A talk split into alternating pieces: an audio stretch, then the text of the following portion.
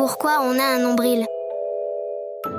Ah oui, tiens. Bah, c'est vrai ça. Bah oui, pourquoi dis-moi pourquoi. Bah oui, je sais Oui, pourquoi Est-ce que tu sais, toi? Bonjour Bonjour. Tout d'abord, il faut savoir que le nombril est une cicatrice. Et oui, c'est la cicatrice laissée par la chute de ton cordon ombilical.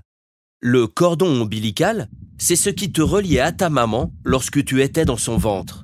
C'est grâce à ce cordon que tu pouvais te nourrir et recevoir tous les éléments nécessaires à ton bon développement.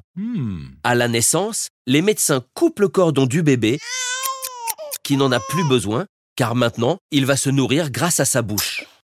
Le cordon est donc coupé à quelques centimètres du ventre. Et dans les jours qui suivent, le reste de ce cordon va se dessécher, puis tomber au bout d'une semaine environ. C'est la cicatrice de ce cordon qui forme notre nombril. Tous les humains ont un nombril, mais aussi tous les animaux qui, à l'état d'embryon, sont reliés à leur maman par un cordon ombilical.